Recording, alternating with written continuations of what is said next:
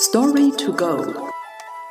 Das Konfuzius-Institut München erzählt Ihnen chinesische Geschichten.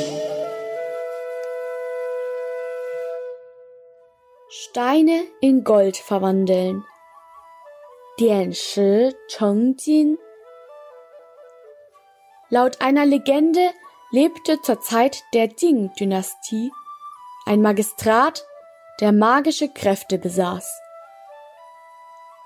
Es wurde gesagt, dass dieser Mann nicht nur Monster verjagen, sondern auch Krankheiten heilen konnte.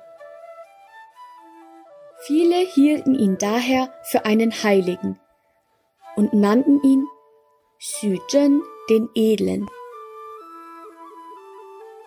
Eines Jahres während seiner Amtszeit war so wenig Regen gefallen, dass die Bauern seines Landkreises nur einen Bruchteil der Ernte des vergangenen Jahres einbringen konnten.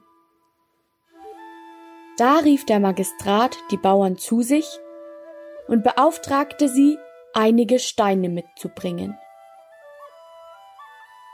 Er begann, die Steine einen nach dem anderen anzutippen und diese mit seiner Magie in Gold zu verwandeln. Das so entstandene Gold half den Bauern durch das ertraglose Jahr. Das Sprichwort Steine in Gold verwandeln entstand aus dieser Legende. Heutzutage wird dieses Sprichwort verwendet, um zu beschreiben, dass ein Aufsatz mit kleinen Veränderungen zu einem literarischen Glanzstück werden kann.